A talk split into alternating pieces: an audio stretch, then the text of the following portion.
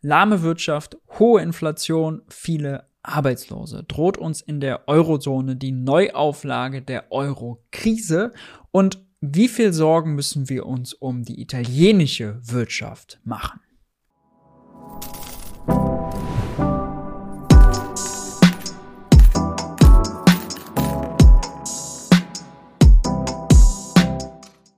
Hi und herzlich willkommen bei Geld für die Welt. Ich bin Maurice und auf diesem Kanal dreht sich wie immer alles um die Frage, wie geht progressive Wirtschaftspolitik? Aus dem Grund sprechen wir in diesem Video heute über Italien. Ich habe ja schon häufig was zur Eurozone gesagt, häufig auch gemeckert, zu strenge Schuldenregeln, zu wenig Investitionen, zu schwaches Lohnwachstum, zu viele neoliberale Reformen. Und äh, ich habe so ein bisschen die Sorge, dass das äh, nicht unbedingt besser wird. Äh, die große Frage äh, zur Zukunft der Eurozone hängt ganz maßgeblich daran, wie sieht die Wirtschaftspolitik aus, wenn wir aus Corona-Tief, aus Krieg in der Ukraine, aus Energiekrise herausgehen. Darüber muss ich heute aber nicht alleine sprechen, denn ich freue mich ganz herzlich, einen Gast zu haben. Zu Gast ist Philipp Heimberger. Hi Philipp, grüß dich, schön, dass du da bist. Hallo Maurice, danke für die Einladung, ich freue mich da zu sein. Sehr gerne. Du, ich äh, habe schon viel von dir gelesen. Äh, ich kenne dich also. Äh, die Zuschauer vielleicht noch nicht der ein oder andere. Stell dich doch mal kurz vor. Äh, wer bist du? Wo bist du? Und an was arbeitest du? Ja, hallo zusammen. Ähm, schöne Grüße aus Wien. Also ich bin der Philipp. Ähm, Heimberger ist mein Nachname.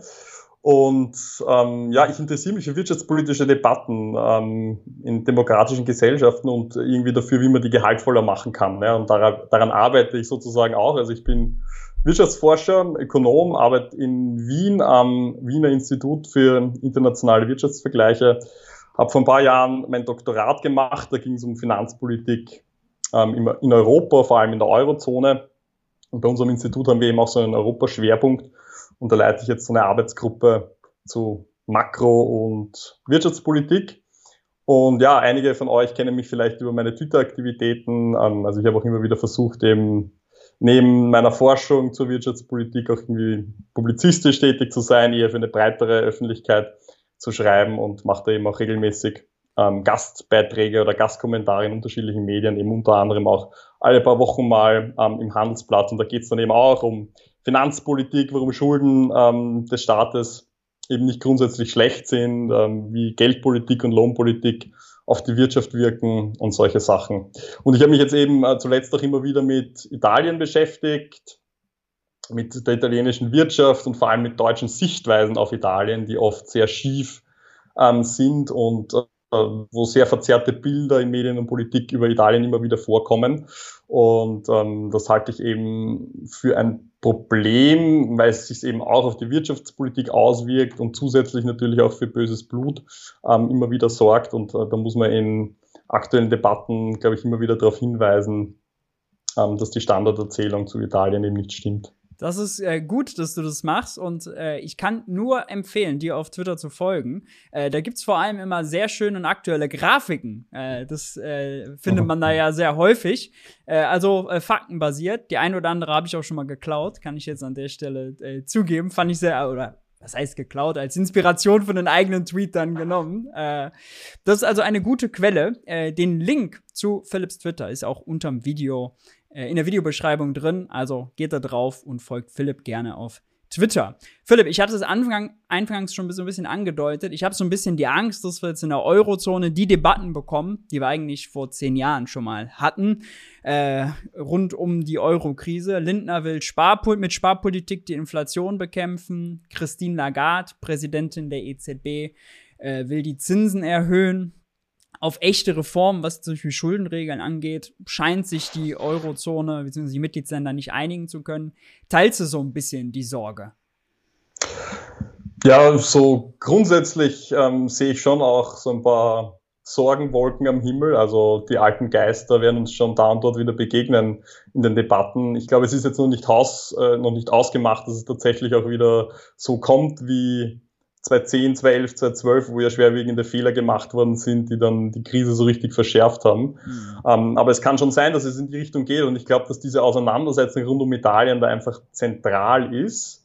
weil Italien eben ähm, ein sehr großes Land ist, jetzt im Eurozonen-Kontext quasi das drittgrößte Land, was jetzt die Wirtschaftsleistung angeht, ähm, großer Bankensektor, sehr stark vernetzt mit anderen Ländern, aber eben auch ähm, sozusagen ähm, besonders wichtiger Player auch auf den Anleihenmärkten, ähm, höhere Staatsschuldenquote als andere Länder, deswegen sind die Fiskalregeln ähm, auf europäischer Ebene da in Bezug auf Italien auch besonders wichtig. Wo steht das heißt, Italien? Italien? So, Italien steht jetzt bei ungefähr 160 Prozent ähm, mhm. Staatsschuldenquote. Ne?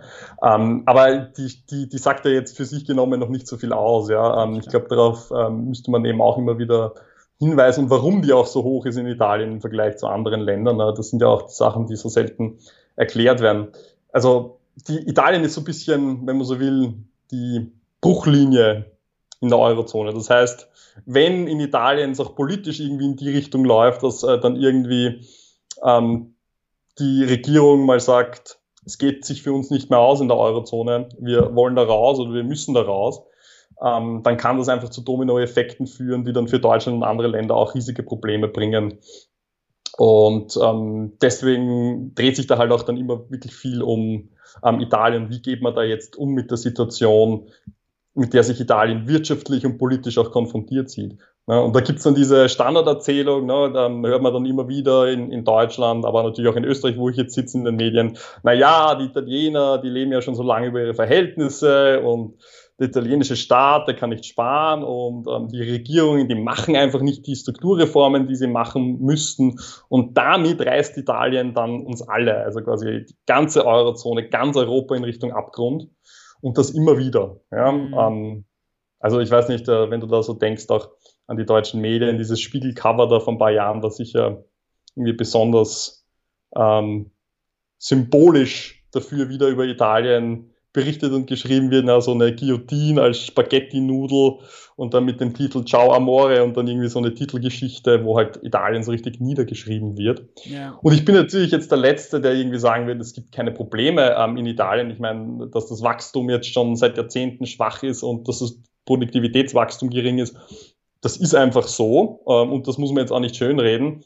Aber wie diese Probleme erklärt werden in der Standarderzählung, ist halt oft auch komplett schief und ist überhaupt nicht mit grundlegenden Makro- und Finanzdaten, ähm, damit passt das einfach nicht zusammen und das ist aber total dominant im Diskurs und beeinflusst dann eben auch die, diese ganzen wirtschaftspolitischen Debatten, die wir haben rund um die EZB, rund um, was sollen wir gegen die Covid-Krise tun, ähm, braucht es da irgendwie gemeinsame finanzpolitische Maßnahmen auf europäischer Ebene und da begegnet uns das dann immer wieder. Also dieser ganze Italien-Nonsens, ja, wie ich das eben genannt habe. Ja, du, äh, du, du, du nennst es auch hin und wieder Mythen, die du dann entlarvst. Also so dieses Italien lebt über seine Verhältnisse. It Italien müsste nun mal so sparsam werden wie die Deutschen. Äh, lass uns zwei, drei Sachen gerne mal durchgehen. Also Italien lebt über seine Verhältnisse. Da sagst du nein, das äh, kann man so nicht sagen, weil macht aus meiner Sicht äh, keinen Sinn, ja. Ähm, die Leute glauben anscheinend, in Italien liegen die Leute irgendwie die meiste Zeit des Tages nur auf der faulen Haut und trinken wie Espresso ähm, und, und, und ähm, freuen sich irgendwie über schönes Wetter und äh, gutes Essen. Ähm, das stimmt ja so nicht. Also wenn man das jetzt volkswirtschaftlich betrachtet, dann haben die Italiener jetzt schon seit 2012 wieder Nettoexportüberschüsse. Was heißt das? Italien exportiert deutlich mehr an Gütern und Dienstleistungen ins Ausland, als es aus dem Ausland an Gütern und Dienstleistungen importiert. Das heißt, wenn überhaupt, ja, dann müsste man eigentlich sagen, die Italienerinnen leben unter ihren Verhältnissen, ja, ja. weil sie könnten eigentlich deutlich mehr importieren an Gütern und Dienstleistungen. Ähm, sie arbeiten fürs Ausland immer mit. noch ausgeglichen. Sie arbeiten quasi fürs Ausland mit, kann man sagen. Genau, sozusagen. Und die Leute wissen noch nicht, ähm, dass Italien der zweitgrößte Industriestandort weiterhin in der Europäischen Union ist hinter Deutschland. Ja? Ähm, Deutschland ist ähm, der größte Industriestandort, hat ungefähr 30 Prozent der gesamten Industrieproduktion in der Europäischen Union, aber danach kommt Italien mit ungefähr 19 Prozent mhm. und mit deutlichem Abstand dahinter kommen dann erst Spanien und ähm, Frankreich. Das heißt, Italien ist auch weiterhin ein wichtiger industrieller Player. Ja? Das heißt auch diese Vorstellung, ähm, naja, die Italiener leben über, über ihre Verhältnisse und eigentlich ohne Tourismus wäre dort eh so gut wie nix. Ja, ja. Ähm, ist halt nicht so, weil es eben vor allem halt im Norden des Landes auch eine starke industrielle Struktur gibt, wo irgendwie die Unternehmen auch durchaus komplexe Industriegüter produzieren, Unternehmen auch import, äh, Unternehmen auch exportieren. Ähm, das heißt, Italien ist da auch in diesen ganzen Industrienetzwerken in Europa sozusagen ein wichtiger Spieler. Und vor dem Hintergrund ist es auch einfach blöd, ja, ähm, als, als Land, ähm, das auch selbst vom Export teilweise abhängig ist, ähm, dann irgendwie so zu tun, ähm, als ob man da selber die Weisheit mit dem Löffel gefressen hätte und ähm, irgendwie immer so ähm, merkwürdige Sprüche zu klopfen über Italien. Ja. Also das, das war irgendwie dieser Aspekt äh, zu warum die Italiener nicht über ihre Verhältnisse leben. Ja, ja, äh, total gut. Sogar hat es ja die italienische Industrieproduktion in den letzten fünf, sechs, sieben Jahren äh, sogar stärker gewachsen als die deutsche, wenn man sich, glaube ich, die Statistik anguckt. Äh, mhm. Also äh, auch da äh, empfiehlt sich immer mal einen Blick auf die Zahlen und äh, weniger aufs, aufs Bauchgefühl hören, nach dem Motto, die Italiener liegen nur am Strand. Genau, völlig Quatsch bei den Franzosen hatte man das auch mal. So, die trinken ja nur Rotwein und so. Und ich glaube, wenn man sich bei Frankreich und Deutschland anguckt, da haben die Franzosen sogar auf die Stunde gerechnet eine höhere Produktivität als die Richtig, Deutschen. Ja. Ich weiß jetzt nicht, wie es ja. mit der italienischen Zahl ist. Äh, aber äh, ja, diese Vorbehalte sind einfach, äh, einfach Quatsch und faktenfrei. Und dazu fällt mir ein, sag mal, die Stimmung in Italien, also man kriegt das, ich krieg das ja auch nur von hier von außen mit, also extreme Euroskepsis, äh, fast so wie in keinem anderen Land der Eurozone wahrscheinlich. Immer wieder Parteien, häufig auch rechte Parteien, die mit Euroskepsis, auch vor allem EU-Skepsis, muss man ja sagen, äh, Stimmung machen. Äh, das hängt natürlich mhm. auch damit zusammen, äh, dass Italien, wie du gesagt hast, wirtschaftlich nicht vom Fleck kommt, weil ja, sie in dem Euro-Konstrukt nicht klarkommen, weil die Wirtschaftspolitik nicht gut läuft. Und wenn man viele Arbeitslose hat, hohe Jugendarbeitslosigkeit und die Menschen einfach ökonomisch keine Zukunft mehr haben, dann ist mhm. es natürlich sozusagen was, was ein, ein Umfeld schafft oder Milieu, wo dann, äh, wo dann sowas wie Euroskepsis äh, auf, Frucht, auf fruchtbarem Boden fällt. Ne? Mhm.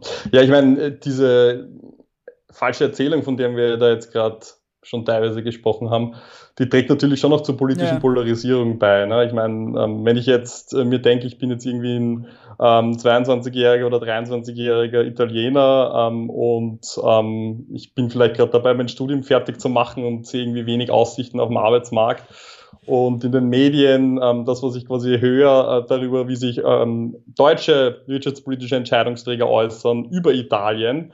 Ähm, das ist in der Regel nur so, macht jetzt mal endlich eure Hausaufgaben und ähm, macht endlich mal ähm, quasi das, wovon wir überzeugt sind, dass, dass mehr davon notwendig ist. Dann stiftet das jetzt nicht unbedingt ähm, ja, große Freude und großes Vertrauen. Ich meine, es ist schon so, dass immer noch in Umfragen eine mehrheitliche Zustimmung zum Euro rauskommt. Mhm. Aber die hat natürlich abgenommen und du hast natürlich recht. Es gibt einfach ähm, auch starke Parteien ähm, im rechten Spektrum, ähm, die zumindest bevor sie jetzt dann auch in der Einheitsregierung von Draghi waren, auch immer wieder ähm, gesagt haben, naja, wir können unsere Probleme lösen, wenn wir aus dem Euro rausgehen.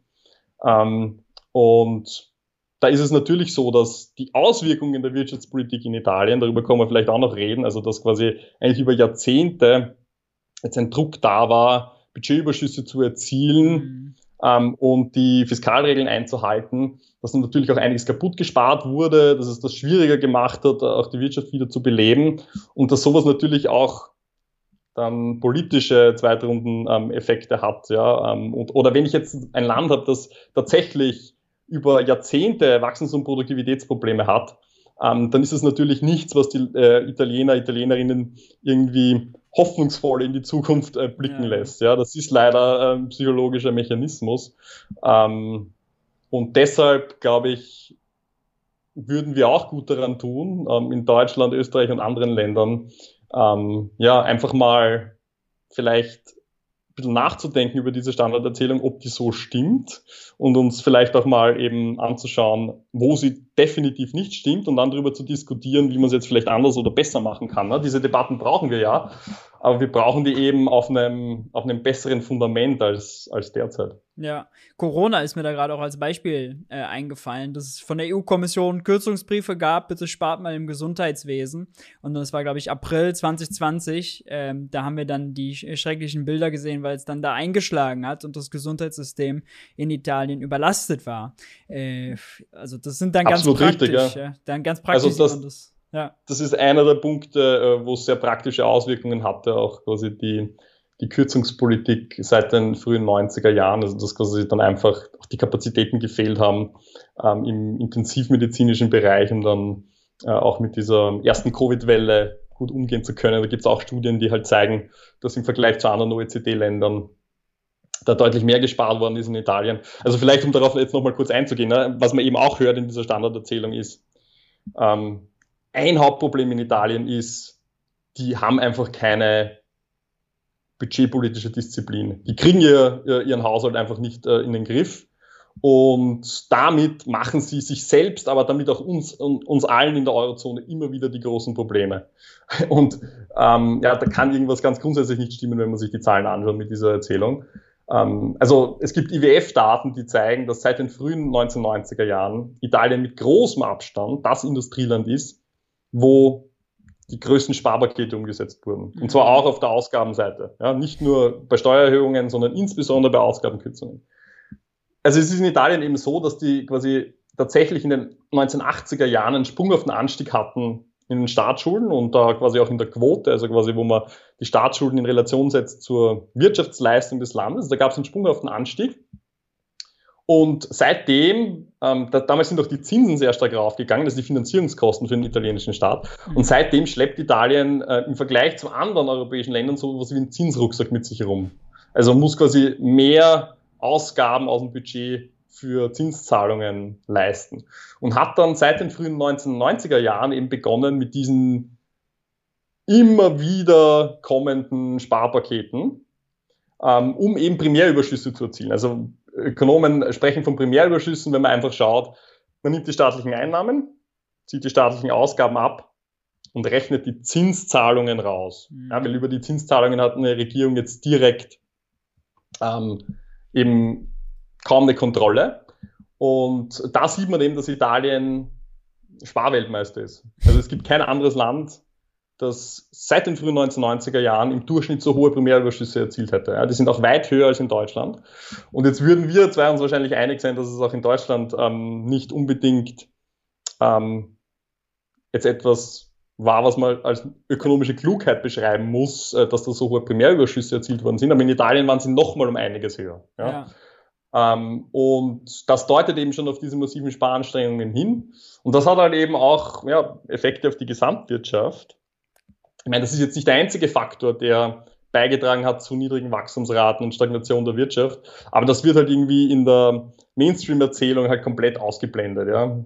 ja. Und stattdessen sagt man dann, es ist nicht gespart worden in Italien. Also was ja wirklich absurd ist, ja. Nur wenn die Wirtschaft stagniert, dann kannst du natürlich auch quasi nicht rauswachsen jetzt aus, aus einer höheren Staatsschuldenquote.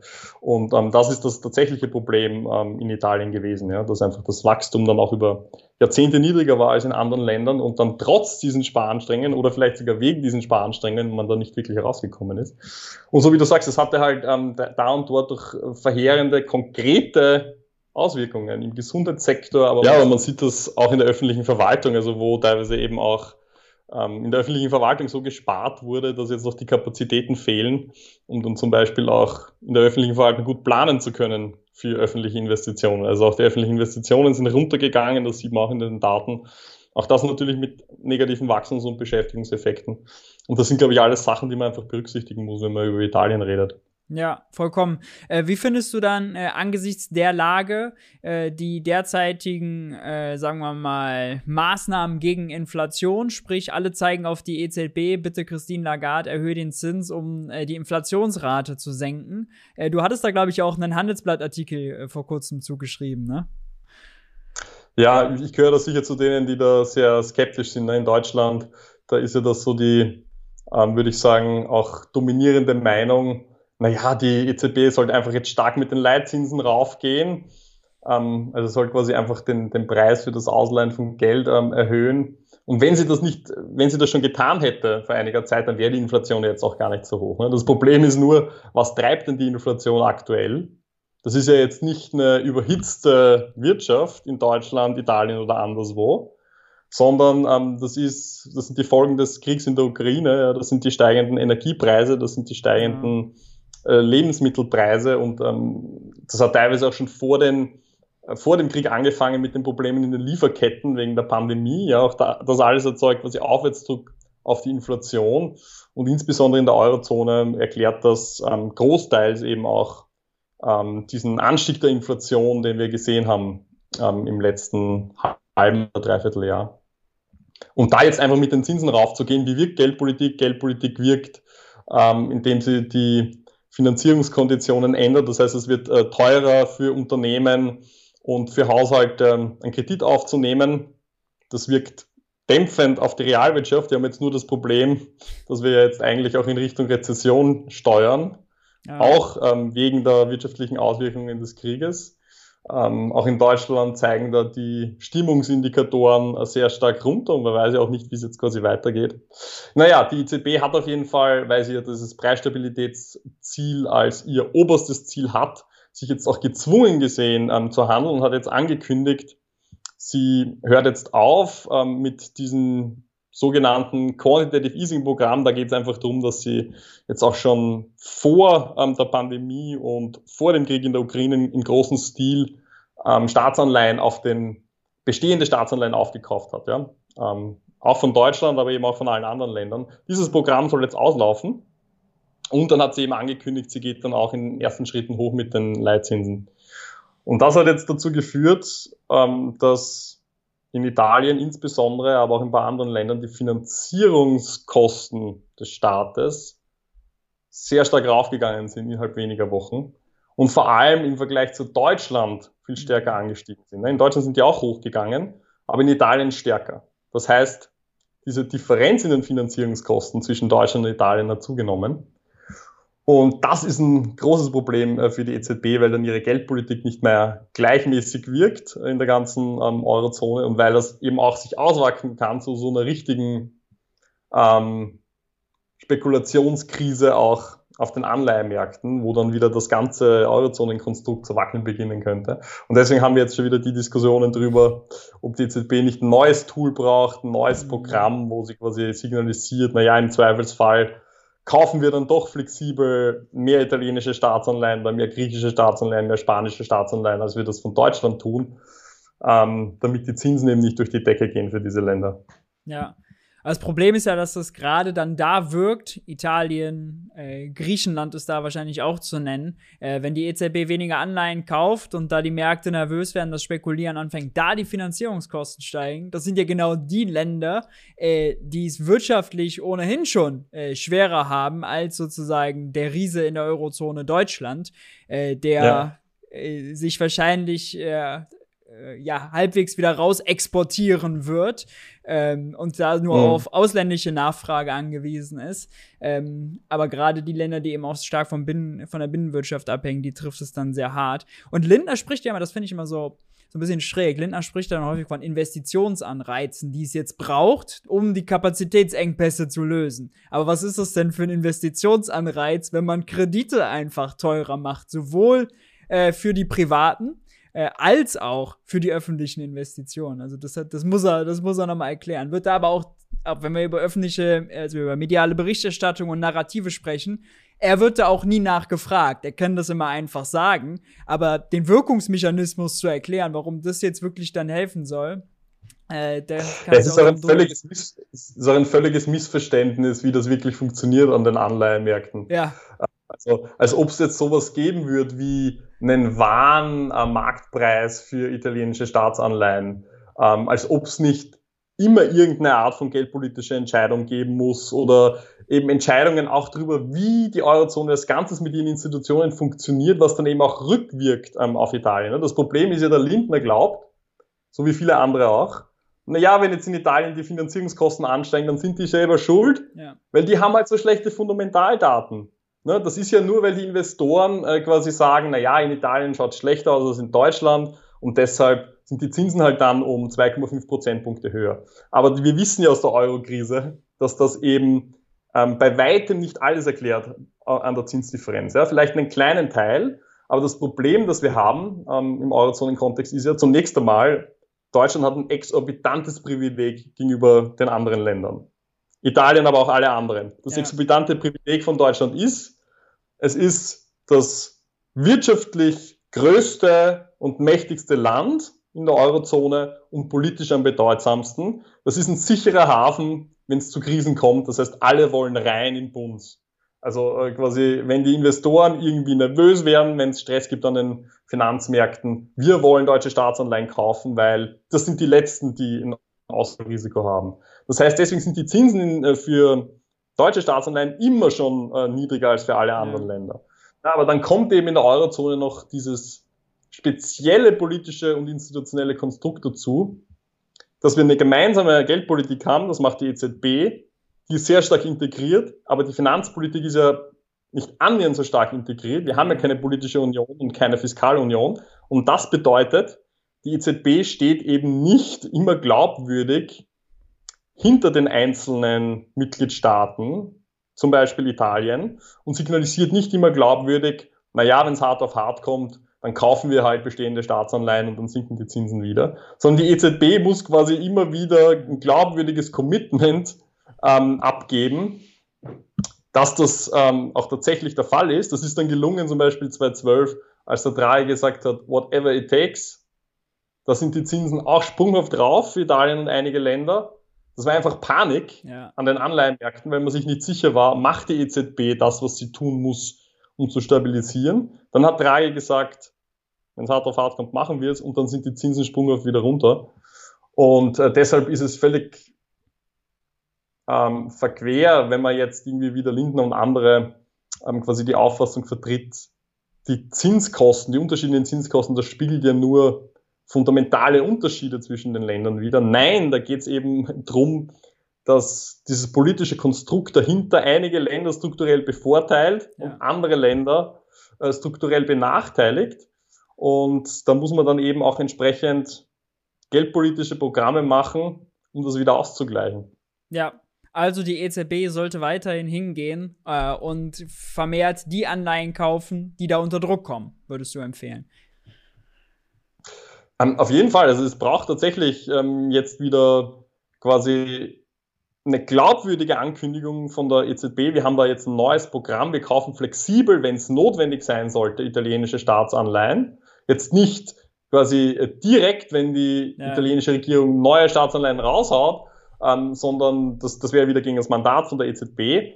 Ähm, aber bestehende Staatsanleihen kaufen wir, wenn es äh, notwendig ist, auch unlimitiert auf. Und am besten wäre es, sie würde das open-ended ankündigen. Das heißt, kein temporäres Programm, sondern ja. überhaupt permanent, wir stehen bereit, äh, wenn es notwendig wäre. Und dann würden die Zinsspreads, also dann würde quasi diese Differenz in den Finanzierungskosten gegenüber Deutschland sich auch wieder ähm, zurückgehen. Aber es gibt auch quasi eine viel pragmatischere und einfachere Möglichkeit, wie die EZB jetzt einen Schritt tun könnte, um was gegen diese Unterschiede in den Finanzierungskosten zu tun. Und die Möglichkeit wäre einfach erstmal gar nicht dazu beizutragen, dass es diese Unterschiede in Finanzierungskosten gibt. Was macht die EZB da? Ähm, anders als andere große internationale Zentralbanken stützt sich die EZB immer noch auf Ratings von privaten äh, Ratingagenturen, die dann quasi einschätzen, wie hoch ist jetzt das Ausfallrisiko für italienische ähm, Papiere und ähm, die Papiere von anderen Ländern. Das heißt, sie stützt sich da eigentlich auf die Einschätzung von ja eigentlich diesen großen amerikanischen Ratingagenturen. Ja. Und das Problem ist, dass diese Ratings extrem prozyklisch sind, das wissen wir. Ja, das heißt, ähm, wenn quasi Stress an den Finanzmärkten ist, dann gehen die Rate, werden die Ratings schlechter und wenn scheinbar alles stabil ist, dann werden die Ratings besser. Ähm, das heißt, das verstärkt auch quasi diese ähm, potenzielle Panikbildung an den Anleihenmärkten, wenn dann irgendwie Moody's oder eine andere Ratingagentur runtergeht mit dem Rating für Italien. Und die EZB, die zieht eben für ihre Anleihenankaufprogramme immer noch diese Ratings heran. Ja. Und das machen andere ähm, große Zentralbanken nicht. und man könnte so diese destabilisierenden, sich selbst äh, erfüllenden Marktdynamiken zumindest etwas einbremsen, ähm, wenn die EZB einfach sagen würde, ähm, weg mit diesen Ratings für Staatsanleihen ähm, für, für Euro-Länder. Ja? Ähm, wir verwenden die nicht mehr in unserem, in unserem Framework. Das ist eine Entscheidung, die die EZB treffen kann und die völlig unabhängig ist ähm, davon, was jetzt die deutsche Regierung oder irgendeine andere äh, Regierung für eine Haltung hat gegenüber der Geldpolitik. Ähm, und wo man auch jetzt keine großen politischen Entscheidungen ähm, mit Einstimmigkeit bräuchte, um da irgendwie was weiterzubringen. Ne? Ja. Zur Gründung der Eurozone gab es die Diskussion mal, macht man eine europäische Ratingagentur, ja oder nein? Und da hat man sich damals entschieden, nee, dann nehmen wir die, die großen drei sind es ja eigentlich, äh, die wir da schon haben. Ähm, tja. Du, äh, ich habe schon ganz viel deiner Zeit beansprucht. Ich bin da äh, sehr dankbar für. Äh, noch eine Frage zum Schluss. Also, wenn du jetzt einen Wunsch frei hattest, eine wirtschaftspolitische Reform, die die Eurozone angehen sollte, welche kommt dir als erstes in den Kopf? Was müsste man machen? Nee, ich glaube, pragmatisch gedacht, die Fiskalregeln reformieren, mhm. weil es ist jetzt einfach politisch unrealistisch, dass man jetzt äh, es zum Beispiel schafft, sowas ähnliches wie jetzt diesen EU-Wiederaufbaufonds permanent zu gestalten. Da gibt es einfach massive Widerstände aus Deutschland und anderen Ländern. Das wird einfach deshalb helfen, weil dann wird es eine fiskalische Kapazität in der Eurozone geben, wo man dann auch wirklich größere Investitionsprogramme zum Beispiel für die Länder, die es brauchen, finanzieren könnte.